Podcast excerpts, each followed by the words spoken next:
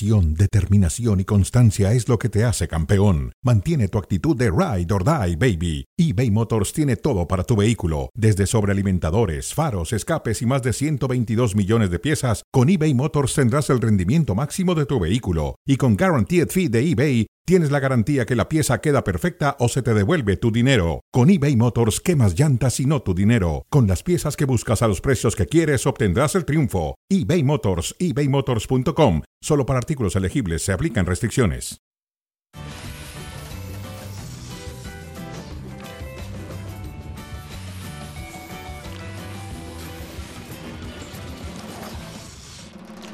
Damas y caballeros, bienvenidos, bienvenidos. Aquí estamos en cronómetro como todos los días. Hoy con noticias muy interesantes para analizar. Una de ellas, pues la que impacta más a cuatro meses o a menos de cuatro meses del Mundial de Qatar 2022. Hoy la Federación Mexicana de Fútbol hizo una reestructuración en las elecciones nacionales. Bueno, no la ha hecho todavía. Hoy despidió a personajes que fueron parte ya de la antigua eh, vamos a llamarle el antiguo organigrama de selecciones nacionales. Mauricio y Mauricio, ¿cómo estás? Además, Mauricio viene recién desempacado de entrevistar a Gerardo Torrado, uno de los sacrificados hoy en el movimiento federativo. Así es, David. Buenas tardes y, y fuerte abrazo para todos. Pues la, la nota del día, ¿no? Se sacude la estructura de selecciones nacionales, cesan a Gerardo Torrado, director eh, general de selecciones nacionales, a Nacho Hierro, director eh, deportivo, y a Luis Pérez, entrenador de la selección sub-20. Perfecto, hablaremos de eso, de otros temas también interesantes que tienen que ver con el mundo del deporte. Hoy tenemos dos juegos muy atractivos, Mauricio, aquí en la capital. Pumas Celta de Vigo, que dice el Chacho Coudet que Orbelín Pineda es un jugadorazo. Bueno, ¿y por qué no lo ponía Claro. a jugar? Y un América Toluca que tiemblan los americanistas, porque el Toluca viene bien, ¿eh? No sé si tiemblen. Ahora, en cuanto a lo del Chacho Coudet, dice también, eh, le, le faltó rodaje. ¿Y por qué no le dio minutos? De acuerdo. es totalmente contradictorio. Bueno, a ver, preguntamos eh, en nuestro primer tema en cronómetro. La Federación Mexicana de Fútbol, ¿una limpia es lo mejor tras los fracasos? Así le ha ido a la selección, a todas las selecciones, bajo el mandato de John de Luisa. A ver, eh, David, me parece una decisión bien argumentada, ¿no? Por parte de, de John de Luisa, tomando en cuenta estos fracasos, sobre todo lo sucedido con la selección sub-20, que se queda sin Juegos Olímpicos y sin Copa del Mundo. Yo podía entender la destitución de Nacho Hierro y de Javier Mier. Me cuesta trabajo entender a cuatro meses de una Copa del Mundo que cesen a Gerardo Torrado. No te podías esperar. ¿Qué va a cambiar? El que llegue no es mago. Por El- eso, el, que llegue no va a cambiar ¿y todo de la noche a la mañana. Torrado? Es que yo creo que sin Torrado sí puede cambiar, porque si alguien tenía una relación cercana, muy cercana con el, el cuerpo técnico de la selección mayor, era el propio Gerardo Torrado. No pasa nada con Torrado, sin Torrado, no pasa nada con Mier, sin Mier, no pasa nada sin Hierro, con Hierro. Aquí el problema es que quienes toman las decisiones en el fútbol ni siquiera están involucrados en esa situación. ¿Quién toma las decisiones? ¿De Luisa? No. Miquel Arreola tampoco. La toman los dueños, de equipos sí, del fútbol sí, sí, mexicano. sí, los dueños. Esos son los que tienen a nuestro fútbol Ahora, en el estado actual. Siempre decimos que en el fútbol mexicano se corta por lo más delgado cuando se trata de Por un lo más fácil, entrenador. por lo más fácil. Hoy me parece que también se van por lo más fácil. También, también. Hoy me también. parece que se van por lo más fácil, porque hay muchos, muchos errores, muchas malas decisiones que se han tomado a lo largo de los últimos años que repercuten en selecciones nacionales. Y esto le termina costando el trabajo a Torrado, a Hierro y a Mier. Pero en el caso concreto de Gerardo Torrado, me parece que, insisto, ¿eh? la decisión está bien argumentada, porque de que se fracasó, se Entonces, fracasó. entonces, ¿qué, qué- Ahora, qué- qué argumentos me das para decirme que Torrado podía continuar? El único en la relación con terminar con, el terminar con el proyecto, que es el más cercano al cuerpo técnico. Ya dijo John de Luisa que hablaron temprano con eh, Gerardo Martino y que todo está bien, que hablaron con el cuerpo técnico también de que todo está seguro de aquí al Mundial. A ver, va a llegar, dijo, dijo John de Luisa, a más tardar en 15 días tenemos un director general de selecciones nacionales y un director deportivo. ¿Los vas a responsabilizar a ellos No, dos de lo que hombre. sucede en Qatar? A ver, dime una cosa, ¿qué bueno, le decía? entonces, si tenías a un responsable, ¿para qué lo cesas? Mauricio Emay, por Dios, ¿qué le decía? ¿Qué le alcanzaba a decir Gerardo Torrado al Tata Martino? Nada, hombre. A ver, eh, a ver, no, yo creo No, que sí no, le decía. no. Te refieres más a que si ¿Qué lo le cuestionaba. ¿Qué lo cuestionaba? No, a ver, yo- nada. a ver, yo creo que eh, a mí me tocó ver que la relación era cercana Ah, entre Gerardo Torrado y Gerardo Martino. Bueno, si vienes trabajando bajo esa estructura, ¿por qué cuando estás a cuatro meses de la, fe- de, de- de la justa más importante, del compromiso eh, por el cual hiciste todo un proyecto, lo- Porque ha lo, corres? fracasado rotundamente. Ha sido vergonzoso que la selección juvenil quede eliminada como quedó eliminada. Lo de la selección femenil yo lo pongo por separado porque el fútbol femenil, bien hace, bien- como bien dice John de Luisa, tendría que tener sus propios, eh, o su propio organigrama que tomen otro tipo de decisiones, los tiempos son diferentes, el proceso también es diferente, el tiempo de la liga también es diferente. Cuatro meses, ¿eh, David? Estoy de Son acuerdo. cuatro meses. Ahora, yo no voy a extrañar. Cuatro meses y está todo Tú vas planchado a para extrañar a Torrado, yo no voy a extrañar a Torrado. Es que no es de que yo lo extraño, no. Espero que no lo extrañe la selección nacional. Eso es lo que espero.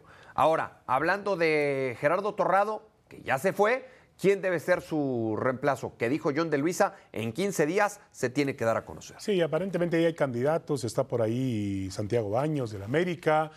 eh, está también Ordiales de Cruz Azul. Algo me decías tú que, que de Luisa dijo que es Guillermo Cantú, pero que de Luisa decía que tiene que ser un directivo en activo. En activo, lo dijo en la conferencia de prensa, tiene que ser un directivo en activo que además tenga pleno conocimiento de las dos ligas, de la varonil y de la femenil. Bueno, eso va a ser difícil. Eso va a ser muy complicado. Tendría que separar la parte varonil de la femenil. yo, yo- yo también creo. Eso que- ahora, Ahora. yo lo que sí creo es que no tiene que ser un, tipo administrativo, tiene que ser un tipo de fútbol, que conozca la cancha, que conozca al jugador mexicano, que conozca sus virtudes, sus defectos, que pueda sentarse en una mesa y exigirle al entrenador de la selección Pero eso de un tipo de fútbol queda muy abierto, David. ¿Pero por qué queda muy abierto? Tú eres un tipo de fútbol, No, estás sabes de equivocado. fútbol. Yo no sé tanto. Sabes de fútbol. Yo no sé A ver. tanto, yo no sé tanto de fútbol cancha como sabe Ricardo Lavolpe, como sabe Ricardo Ah, Ferretti, no, no me- como no, sabe Enrique Mesa, no, no me vengas a como poner sabe Miguel nombres. Mejía Barón. Pero no lo estás diciendo para que asuman esa responsabilidad. Claro que sí. Ay, claro no, que no. sí. No, a ¿de ver, dime por qué no. ¿De verdad? ¿Tú prefieres a Torrado? Dime por qué no prefieres a. ¿Ricardo Lavolpe? ¿En serio, Ricardo Lavolpe y, y- y Gerardo Martino? No, pues eso explota en, en el Bueno, primer entrenamiento. Siempre y cuando la Volpe a lo mejor diga, yo ya no aspiro a dirigir a la selección mexicana. Ah, ¿Y le vas a fútbol". creer? Ya la ¿Y le vas a creer? Ya la Volpe está más ¿Y le allá vas a del bien que del Ah, mal. por favor, Igual David. que Enrique Mesa. Ferretti puede ser un excelente conductor de selecciones mexicanas. Excelente. Es que yo a ellos les sigo viendo el perfil de entrenador. Bueno, ya Y- no son y- entrenadores. Ya ver, la el- Volpe. El, Tuca es entrenador. Ya la es más, yo creo que el Tuca, si se lo preguntas, te diría no me interesa. Bueno, puede ser. No me interesa. Pero ya la Volpe, la Volpe ya no va a dirigir más. Es evidente que no va a dirigir más. Ay, conociendo el fútbol mexicano, yo lo dudaría, Enrique, ¿eh? Mesa lo dudaría. Enrique está retirado de las canchas. ¿Y qué tan actualizado estará? Como para hoy asumir una responsabilidad mío, de eso esas. de actualizado, esa frase de actualizado, por Dios, sigue siendo una pelota. Hay 11 contra 11, Mauricio. Ah, bueno, entonces no te tienes que ir a esos nombres tan rimbombantes. Porque tú dices gente de fútbol, como si la gente de fútbol eh, a- a- o haya estudiado ciencia nuclear para llegar a ese puesto. No, tampoco, tampoco es tan complicado, ¿eh? Ah, no. Tampoco es Pues tan ¿Por qué no complicado. lo han hecho bien si esto no es tan complicado? M- Más por cómo es la estructura del fútbol mexicano. Bueno, muy bien, muy bien. O sea, ¿a ti te parece que lo ha hecho mal o que se hizo mal en la selección mayor durante este no, proceso? no, no, yo creo que son, a ver, me parece que son, te lo dije hace un instante. se ha hecho igual que otras épocas. Son víctimas también. Es decir, Torrado, Mier, el propio Nacho Hierro, son víctimas de un sistema futbolístico Claro. que realmente está mal hecho. Mal, no, no, Y, no en, está e- bien. y en ese sistema sí iban a funcionar bien La Volpe, eh, Mejía Barón, La Puente, no sé cuántos dijiste. Eh, Ahí sí. Tiene razón. No, o sea, te acepto esa condición. Los que tienen que cambiar son los dueños Claro, claro. Y, y se tienen que cambiar muchas decisiones incorrectas que han tomado a lo largo de los últimos años. Eso es verdad. No hay nadie que tenga una varita mágica, ni la Volpe, ni Ferretti, ni nadie. A ver, el América es el presionado. El América juega esta noche, juega adelantado porque el América va a Estados Unidos. Sí, sí, sí. Jornada jugar contra el 3, Toluca. pero se jugaba el fin de semana. Está presionado el América. Yo creo que sí, yo creo que el, el- el arrancar con eh, dos partidos y tener solo un punto siempre le va a presionar a un equipo como América, porque estamos hablando de América. y la exigencia es mayor a cualquier otro equipo. Entonces, ¿de que debe existir presión? Sí. Me parece que también ellos deben de estar muy conscientes de que es el arranque de la temporada. Son apenas dos partidos. Hoy se va a jugar la jornada 3. Y contra Toluca siempre, cuando América se enfrenta a Toluca, siempre vemos buenos capítulos, siempre nos encontramos con espectáculos muy agradables y me parece que el día de hoy no va a ser la excepción. Sí, el Toluca le suele jugar bien al América. Y suele apretarlo. Y, el América le suele jugar bien al Toluca. Sí, es verdad. Y ahora viene bien el Toluca. Es la diferencia, ¿no? El Toluca viene hoy de un inicio realmente espectacular. Sí. Tiene jugadores buenos. Sí. Un buen entrenador como Nacho Ambriz. Sí. Y creo que hoy puede. ¿Pero? ¿No hay un pero? No, peros hay muchos. ¿Cómo Pero terminó? hoy- ¿Cómo terminó el partido contra Necaxa? Pidiendo sí, la hora. bien, ¿Cómo bien. terminó el partido contra Atlas? Sí, pidiendo la hora. sí, cuando bueno. en 30 minutos iba ganando 3-0. Correcto. Eso quizá hoy es el punto a pulir No, no, por no. parte En, de en Nacho. 15 minutos iba ganado 3-0. ¿eh? Sí, o sea, en imagínate. 15 minutos le prácticamente aseguró el partido. Estoy de acuerdo contigo.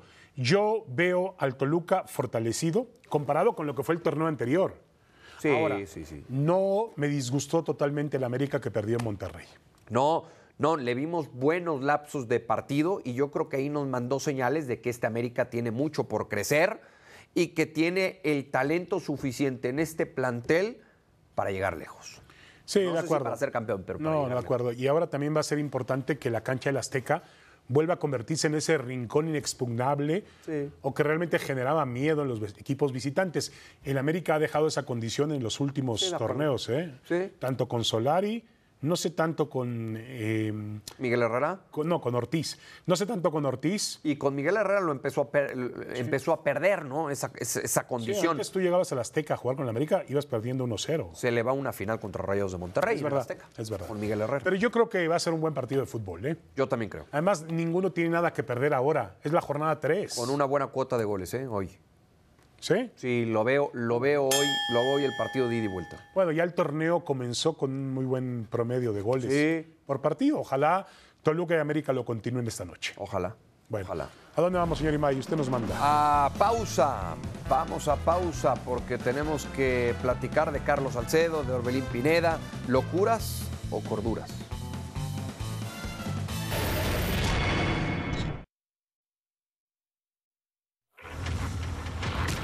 Locura o cordura. Toluca enfrenta al América en la cancha del Azteca, fecha 3. Dice Sebastián Cáceres, el defensa uruguayo del América. ¿Por qué le vamos a tener miedo al Toluca? Yo no sé quién se lo preguntó. No, por más que haya nombres, por más que haya plantel que uno pueda tener, el que gana es el equipo. Pues sí, tienen razón Cáceres, pero yo nunca imaginaba un América teniéndole miedo al Toluca. Sí, obviamente respeto por lo que tiene. ¿Le saca ventaja al América en plantel y técnico? No, no me parece que le saque ventaja. Eh, si bien es cierto, a diferencia de otras temporadas, sobre todo las más recientes, se ha emparejado en ese sentido en cuanto a plantel, en cuanto a calidad individual. eh, no me parece que hoy podamos hablar de una ventaja ¿no? respecto a lo, que, a, a lo que tiene América. Quizá en cuanto a entrenadores, sí hay una ventaja por parte de Nacho Ambriz en cuanto a experiencia. Yo tampoco puedo decir que sea mucho mejor Nacho Ambriz que el, que, que el Tano Ortiz, más allá de que tenga títulos en el fútbol mexicano. Eh, yo lo veo parejo. Sí, yo también veo un partido muy parejo. Eh, entiendo muy bien que tampoco podemos eh, eh, tener juegos pirotécnicos por el inicio del Toluca. Tranquilos. Es decir, han sido dos juegos. Claro. Enfrentó al Necaxa, le ganó en, en Aguascalientes, le ganó al Atlas en casa ya con la condición que tú decías, Mauricio. Pero es un equipo que promete. Yo lo que sí creo que este Toluca no va a estar peor que el torneo anterior, pero eso lo va a decir, lo puedo decir yo y un niño de 8 años o más chico también.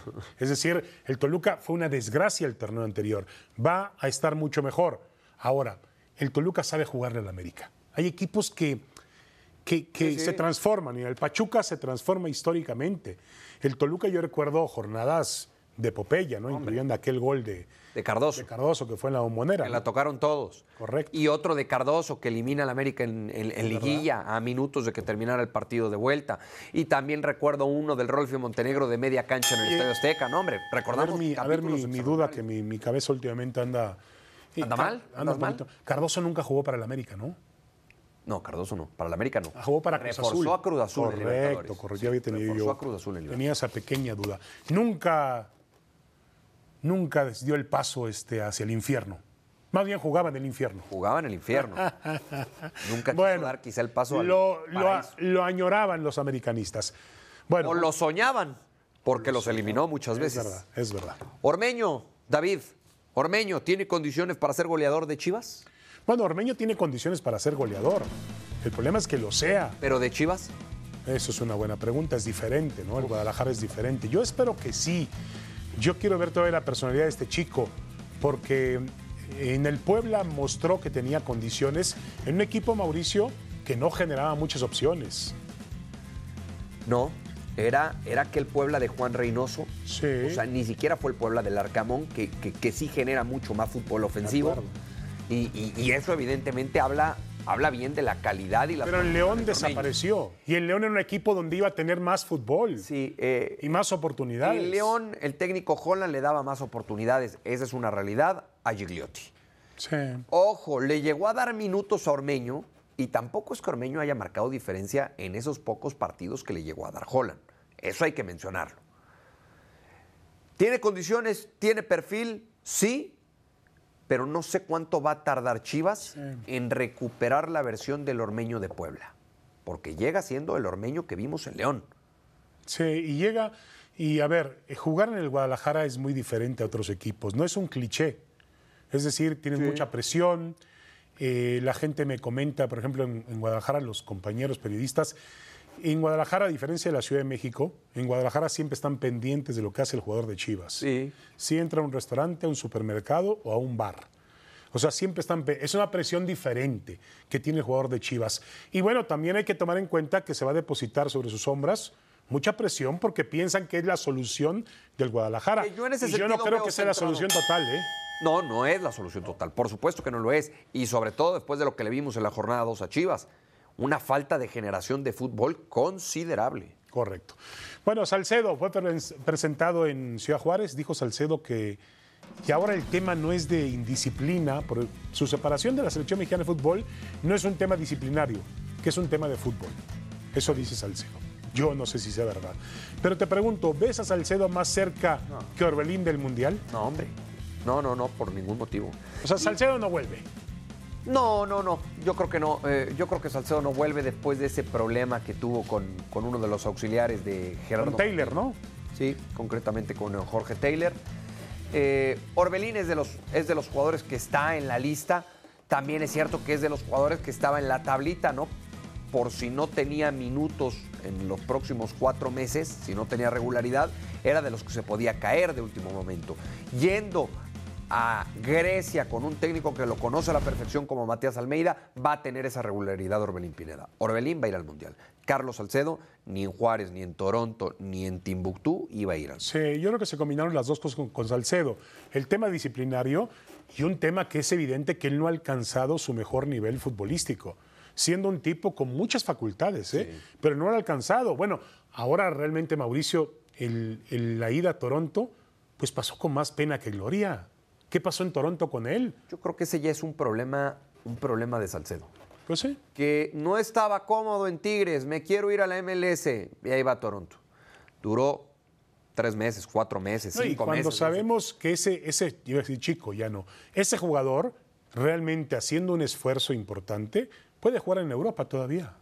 Sin duda. Sin problema. Sin duda, sin problema. Sí, porque sí. condiciones tiene. No, de acuerdo. Pasaron tantos meses en Toronto y dicen, no, ya no estoy cómodo en Toronto, quiero ir al fútbol mexicano. Ahí va Juárez. Veremos en cuánto tiempo se cansa de Juárez, ¿no? Yo me acuerdo que Juan Carlos Osorio me hablaba maravillas de él. Decía, Es que me parece un gran jugador, David. correcto, puede jugar como central, puede jugar como lateral, es un futbolista con muchas cualidades físicas. El problema de Salcedo está aquí arriba. Totalmente. Totalmente. Y, y- y lo ves desde el día de la presentación, ¿no? Que Llega más con un look de reggaetonero que de futbolista. Bueno, viene Enrique Rojas para hablar de béisbol. Estamos ante, en la antesala del, de Juego de Estrellas. Bueno, estamos ya prácticamente a media temporada. En el clásico de media temporada se juega en Dodger Stadium la próxima semana el Juego de las Estrellas de la MLB. Va a ser espectacular seguramente por la ciudad de Los Ángeles y por el momento que vive el béisbol. Enrique Rojas, ¿cómo estás? Te saludo con mucho gusto, Enrique. Bienvenido. Sa- Saludos muchachos, un placer estar con ustedes. Un abrazo Enrique. A ver Enrique, los Yankees. Es el claro candidato a la Serie Mundial. Ha perdido algunos partidos en, en las últimas jornadas que parecen poner a la, a la gente decir, cuidado que también se le puede ganar a estos Yankees. Bueno, es el equipo que más bien ha lucido a lo largo de la temporada. Recuerden que el calendario de 162 partidos por equipo y seis meses es el más agotador que tienen los deportes profesionales. Por lo tanto, mantenerse haciendo un punta a punta no es tan fácil. Hay que contar con la salud, especialmente de tipos como Giancarlo Stanton. Pero sí, la respuesta es sí. Los Yankees ahora mismo lucen como el candidato principal. Digamos que al menos a representar la Liga Americana en la Serie Mundial. Ojo, tienen que pasar por encima de su división, pero por encima de Houston. Los Astros tienen el antídoto contra este Superman que son los Yankees y lo demostraron en la última serie que tuvieron donde el picheo estuvo sencillamente abrumador. Ganar la Serie Mundial se ha convertido en algo muy difícil por la cantidad de etapas que hay que superar. No es que tú estés bien en la serie regular, luego tiene que pasar en el caso de los Yankees, que no tendrían que jugar como Dines, sino directamente a divisionales, luego la serie de campeonato, donde probablemente se tengan que ver con Houston, y luego la serie mundial. Sí, Pero bueno. sí, la Pero respuesta a ver, es sí. a ver, Enrique, estoy de acuerdo contigo. Anoche perdieron con un equipo que tiene marca de 33-54, los Rojos de Cincinnati. Es decir, en el béisbol nada está Y escrito. ojo, peor, peor aún, peor aún, estaban en casa y llegaron a la novena entrada blanqueando a Cincinnati. Todo ocurrió en un abrir y cerrar de ojos. Le dieron a Clay Holmes, el hombre que había sido increíble. intocable y que desplazó a Aroldis Chapman del puesto de cerrador en el equipo de Nueva York. Bueno, pues platiquemos de Shohei Otani, que ha tenido una gran temporada con el equipo angelino. Aquí están, aquí están eh, sus números. Ocho victorias en el ranking de la Liga Americana, está en eh, sexto. Y al menos lleva 10 aperturas. ¿Es el favorito a conseguir el Cy Young, Enrique? No creo.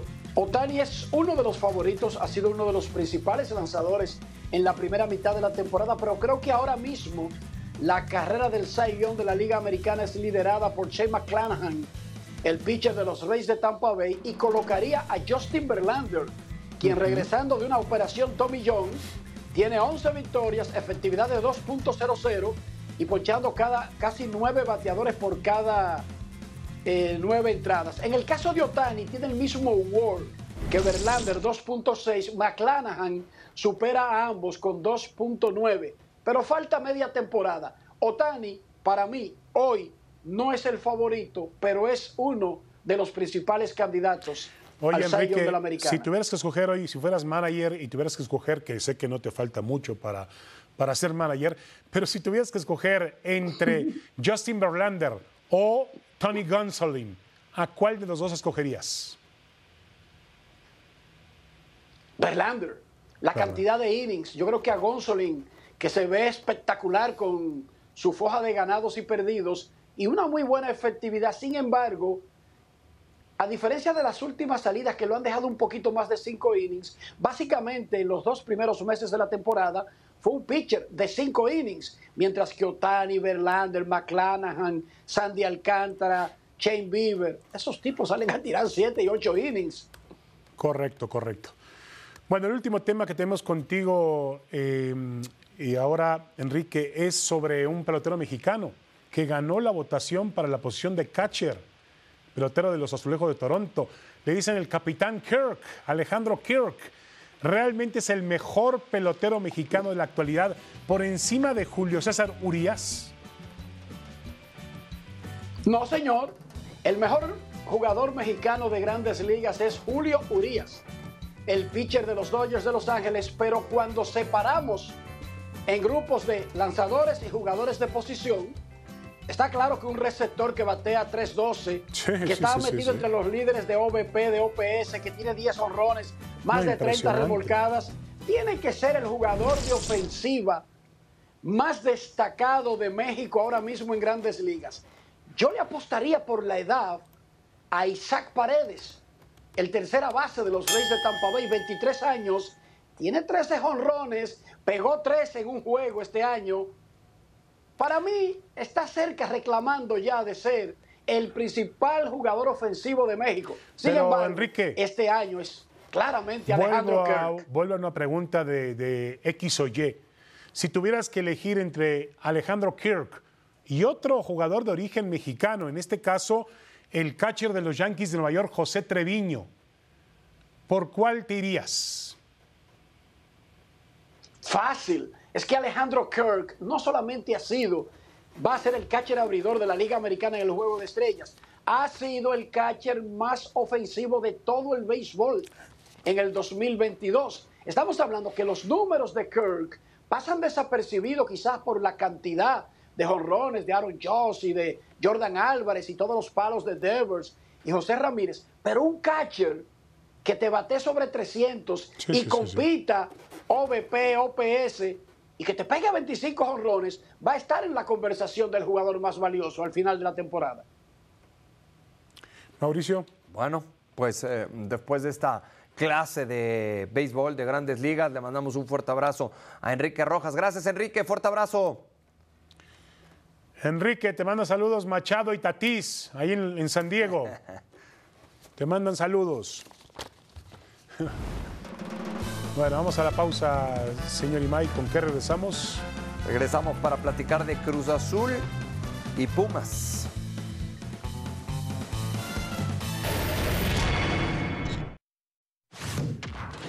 Bueno, de frente. De frente era un eslogan para un, sí, para una campaña presidencial, pero mejor nos callamos. A ver, de frente, Mauricio Cruz Azul, ¿le urgen más refuerzos? Parece que el último este uruguayo Carneiro ya se cayó, ¿no? O nunca estuvo. A ver, eh, sí, in- increíble lo que pasa con, con Cruz Azul y cómo se le caen eh, ciertas contrataciones o ciertos fichajes. Para mí no le urgen muchos más, pero sí le urgen algunos refuerzos, sobre todo en defensa. Yo creo que Cruz Azul sí requiere de un central. Ah, que ya después te puede ayudar también un lateral. Ah, pues sí, no, no- no Sí. sobra, no sobra. Pero si hoy eh, a mí me preguntas qué es lo que más le urge a Cruz Azul, un central. Sí, y yo, eh, lo mismo, todo, todo recae en planeación. A ver, si no tenías dinero o posibilidad de traer un defensa central, ¿para qué dejaste ir a Pablo Aguilar? Exactamente. Todavía te podía, Pero- dar, te podía dar algunos minutos de personalidad, de Sí, liderazgo, sí, sí, de, y también de fútbol que los tenía el paraguayo, Pero y David, de sobra. tocaste un término que no conocen en Cruz Azul. Sí, bueno. Planeación. Esa no existe en Cruz Azul. No, no. Eh, aquí Jaime Ordiales dijo que los refuerzos iban a llegar en la semana que iba a arrancar el torneo. Sí, ¿Te lo acuerdas? Víctor Velázquez, ¿te acuerdas? Lo mismo. En la presentación del uniforme. Bueno, solo ha llegado Rotondi. Sí, sí, y sí. vamos para la jornada 3. Pero a ver, Mauricio, nos, En, en- un torneo que se va a ir en cuatro meses, ya que que no llegue nadie. nos tenemos que dar cuenta que la situación en Cruz Azul ha cambiado. Ya no hay el despilfarro de antes. Pero no, no ha cambiado tanto, sigue siendo un desorden. Ah, no, pero a ver, con Billy Álvarez no era un desorden. A ver, Con Billy Álvarez no llegaban temprano los refuerzos. con Billy Álvarez, a ver, la, No la- llegaban temprano los la refuerzos. cuestión futbolística con Billy Álvarez nunca fue un problema. Cruz Azul siempre tenía grandes planteles. Como que nunca fue un problema, no ganó nada. Por favor, bueno, pero ¿Cómo no? gastaba ¿Cómo- dinero. cómo? Es que no- no- no me digas que no bueno, fue un problema. problema, pero Cruz Azul siempre era un equipo Problema fue, protagonista. problema fue. Cruz Azul siempre era un Ah, protagonista. Sí, que llegaban refuerzos y refuerzos interesantes, eso es cierto. Tarde, pero llegaban. Y vuelvo al término que tú utilizaste, planeación. Con Billy Álvarez tampoco existía, David. No, no. Bueno, Creo que hoy, nos, eh, hoy este equipo se empieza a parecer más a aquellas épocas del Cruz Azul de Billy Álvarez, que parecía eso había terminado, sobre todo hace poco que fueron Bueno, campeones. yo puse la radio ayer cuando llegué a la Ciudad de México y lo primero que escuché de Cruz Azul es que había ya una orden de, ah, no de una, que es un auto de formal prisión para Víctor Víctor Garcés. Garcés. Sí. O sea, increíble, ¿no? Eh, Cruz Azul está más en la plática de abogados y de la unión, la unión no, la, No, no, la no, unidad, la unidad de inteligencia financiera de la Secretaría de Hacienda, que no plática de fútbol. Es una realidad. Sí, sí, sí. Y, desafortunadamente en esos escándalos ha estado metido el equipo de Cruz Azul a lo largo de los últimos años. Pumas, ¿le beneficia o le perjudica jugar contra el Celta, David? No, nunca, nunca, Nunca te va a perjudicar jugar contra el Celta de Vigo. Aunque juegues a media semana, no pasa nada. El torneo está comenzando. Y yo creo que es una gran oportunidad para el fútbol mexicano de enfrentar a un equipo que si bien no es el Real Madrid, el Barcelona, el Atlético, el Sevilla, el Valencia y muchos más, es un equipo que compite en esa clase de liga. Es un gran reto y yo diría todo un lujo para el Pumas y para el fútbol mexicano. Sí, me parece que en, este caso, a diferencia de lo que va a vivir América eh, con, con, sus compromisos internacionales, en el caso de Pumas, pues no tiene que hacer el viaje. Eh, es un compromiso que va a tener aquí en su casa y que Andrés Lilini lo puede tomar como una práctica, como un interés cuadras, como si lo hubiera tenido entre sus propios futbolistas. Qué mejor que hacerlo contra el Celta. Yo sigo creyendo que estos partidos eh, tampoco te van a demostrar el, verdadero nivel que puede tener uno u otro equipo, porque hay que entender en la época que se hace los europeos están en pretemporada apenas. No, pero a ver, no me digas que no es un lujo para el América jugar contra el Chelsea el sábado. A, esta altura, más allá de hablar de si es un lujo o no, me parece innecesario para América. Dios mío.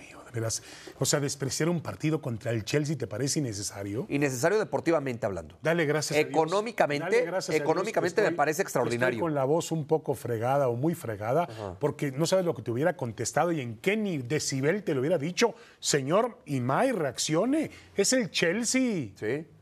Si pierde América hoy contra Toluca, si le va mal contra Tijuana, un punto después de cuatro jornadas disputadas. ¿Quién va a ser el primero que va a hacer un escándalo? Si pierdo hoy con Toluca. ¿Quién va a ser el primero? Si pierdo hoy con Toluca. ¿Quién va a ser el primero? Pero le gana no me pierdo tus tweets, ¿eh? No me pierdo tus Chelsea, me quito el sombrero con el América. Por favor, es un equipo, es un partido de pretemporada, David. A ver, eh, va a jugar también contra el Real Madrid. De ese 11 que jugó la final de Champions, Imagínate. ¿cuántos futbolistas te imaginas que van a ser titulares? No lo sé.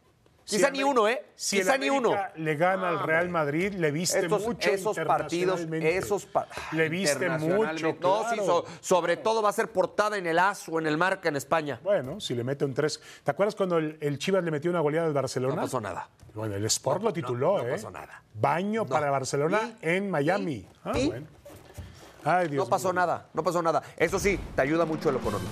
Ah, ¿Cómo pensamos diferentes, Mauricio? Gracias a Dios, ¿eh? Sí, sí, sí, eso es cierto. Rafinha, nuevo futbolista del Barcelona, llega procedente de Leeds.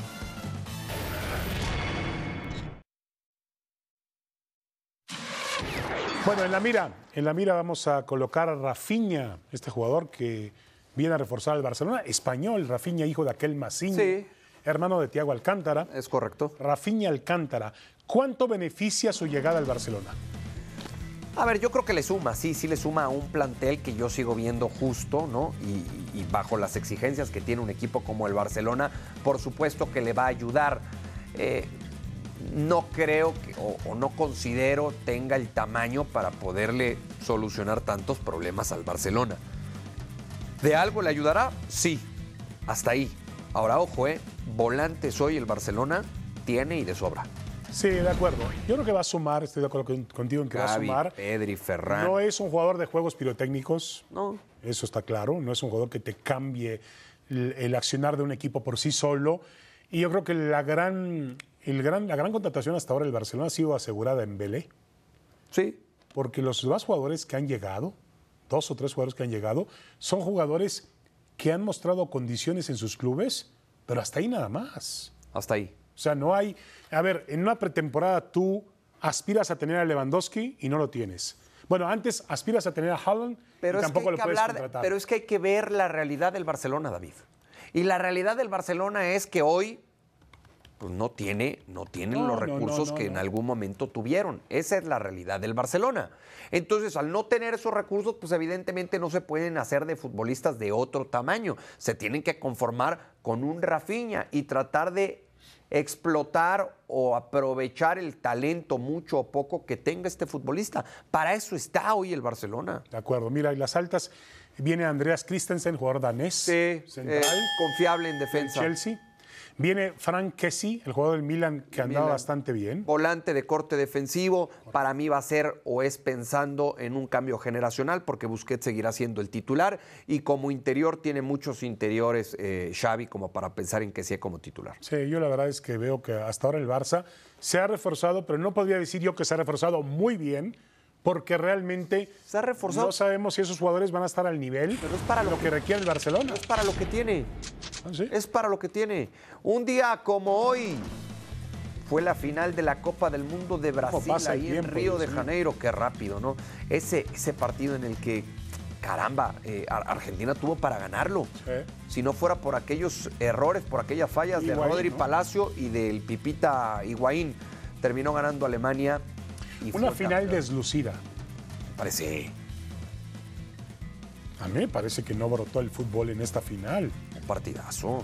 Dramático, emotivo. Está bien. Eh, Bueno, si tú lo dices, está bien. Bueno, ¿o no? Comparado con la final ¿De, de de cuál? ¿Cuál? España-Holanda del 2010, fue muy buena final. Fue muy buena. Esta no creo que haya estado tan alejada de eso. Yo siempre he creído que las finales del de los mundiales, siempre lo digo, son los boletos más caros y para mí no, no, no lo valen. ¿Por qué? Porque no encontramos el mejor espectáculo en cuanto a fútbol se refiere. Sí, puede ser ahora. eh, y tampoco, es verdad, no, no lucen tanto. 2006 fue terrible, 2010 creo que fue un poquito mejor, 2014 a mí no me gustó, 2018 tampoco me gustó. El Francia-Croacia no me pareció un buen partido. Lo acabó muy rápido Francia. Por eso, Muy rápido, fue muy a ver, estoy superior a. Croacia. Las finales no son, de los campeonatos mundiales de fútbol no son muy atractivas. Pero hablando de la Argentina en particular para el 2022, pues llega con un buen equipo. No es la primera vez que Argentina tiene un buen equipo. Para mí es el candidato al título. No, no. ¿Por encima de quién? ¿De Francia? Dije para mí. Por encima Si- de Francia, si no, tú yo sé tienes que otro ti. candidato, bueno, pues no, pero está bien. estamos aquí para debatir. Pero no, de ninguna manera. Por encima de Brasil, ¿con qué argumentos? A ver, por encima, de, Francia, sí, Francia. por encima de Francia sí. Yo me quedo con la sensación de que Francia tuvo una desastrosa Eurocopa y que tampoco es que luciera en la Nations No, League. no, no. Para mí llega con más dudas que certezas Francia. Talento tiene, me parece la selección más talentosa.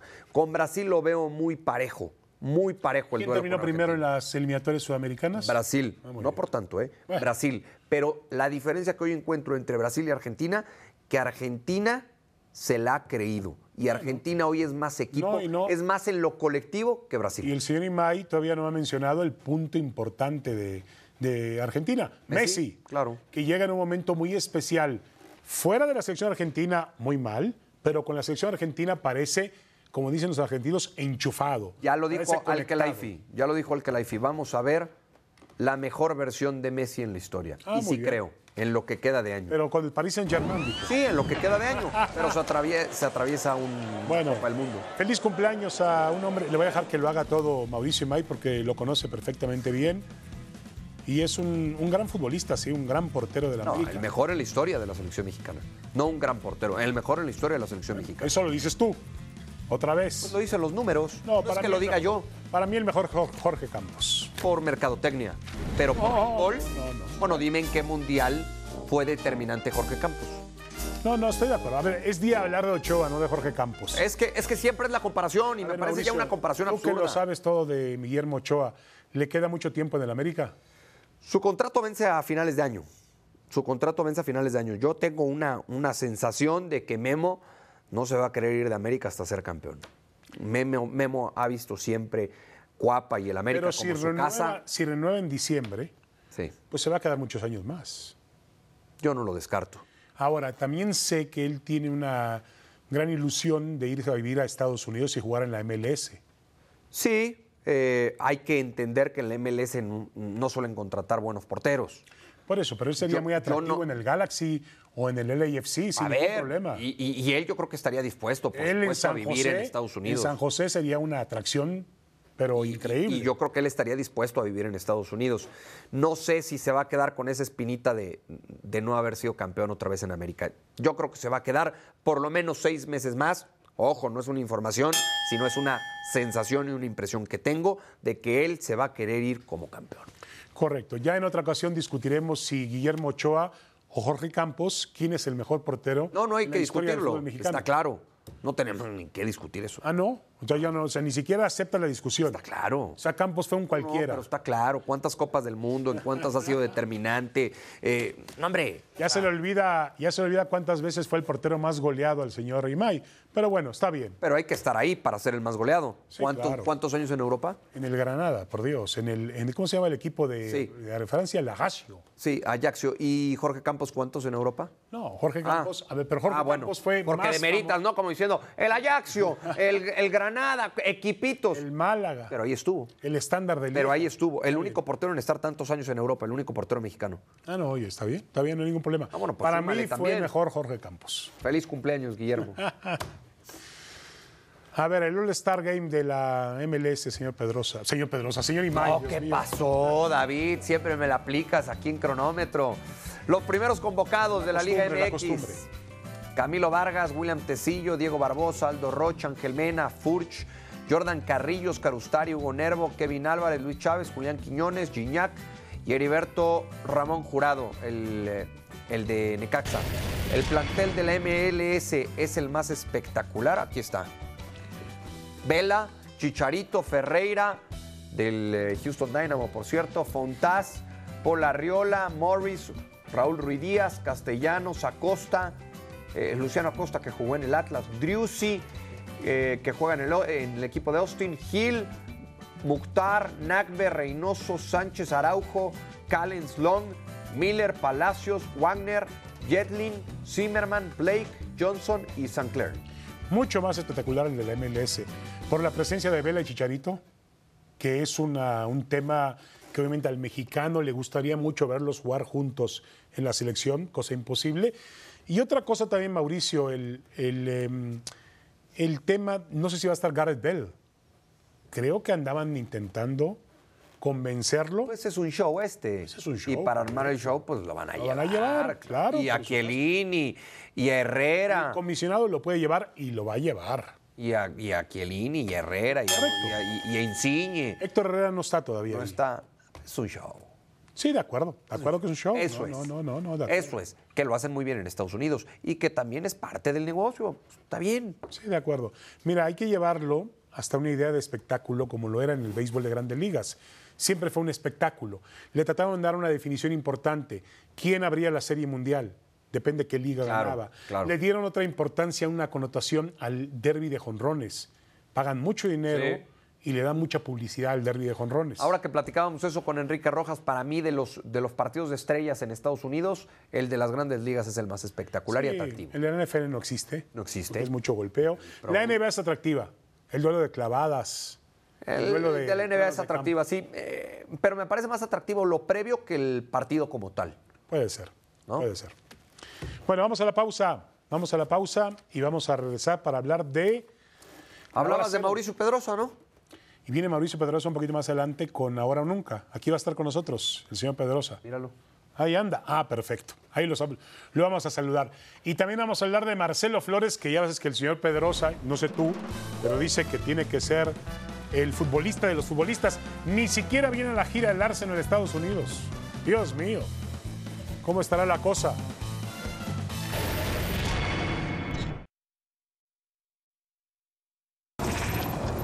La hora cero es presentada por McDonald's. Tal parece que en el fútbol mexicano siempre hablamos de dos temas o en dos idiomas diferentes. Uno, lo que es el negocio, que tiene prioridad, y el otro, el tema futbolístico. Ahora, aprovechando este sismo, este sisma que ha ocurrido y esta limpia que ha ocurrido a nivel de selecciones mexicanas, yo me pregunto si el siguiente paso en la reestructuración de ese organigrama no sería darle mayor importancia al fútbol con personajes que realmente entiendan el fútbol mexicano, conozcan sus defectos, sus virtudes, sus miedos, sus ventajas. Tienen que buscar gente de fútbol y gente capacitada. Esa es la obligación de John de Luisa. Y hay muchos nombres que podía- podrían aparecer por ahí. Yo no soy promotor de ninguno de ellos, pero se me ocurre Ricardo el Tuca Ferretti, está Ricardo Antonio Lavolpe, está Enrique Mesa, está Miguel Mejía Barón. auténticos maestros de nuestro fútbol, que pueden sentarse en una mesa y hablar al tú por tú con cualquier tipo de entrenador y exigirle resultados o preguntarle por qué hizo este cambio o por qué decidió colocar a aquel jugador.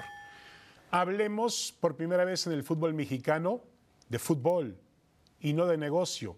Ya para el negocio está John de Luisa y lo hace bastante bien. La hora cero fue presentada por McDonald's. Tiempo extra. Katsuo Yoka, el japonés, eh, retuvo el cetro de la Organización Mundial de Boxeo esta madrugada en la división de los Supermoscas al imponerse al veterano boxeador filipino Donny Nietes. Los jueces marcaron 118, 110, 120, 108 y 117-111 en favor de Kazuto Yoka.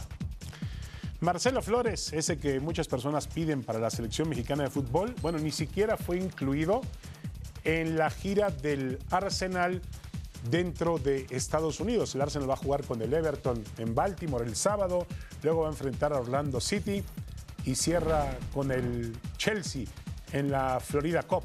No está Marcelo Flores. Juan Toscano está dando clínicas en México, el jugador de los, bueno, ahora de los Lakers de Los Ángeles, campeón con Golden State recientemente en la NBA. Y bueno, dice Toscano, entre otras cosas, que en México hay mucho talento en básquetbol para poder explotarlo. Bueno, ya nos vamos, ya nos vamos, ahora o nunca. Y ahí está el majestuoso Estadio Olímpico Universitario, donde Pumas enfrenta al conjunto de Celta de Vigo en un muy atractivo partido de fútbol. Muchas gracias a nombre de Mauricio. Continuamos también ahora con Ahora o Nunca.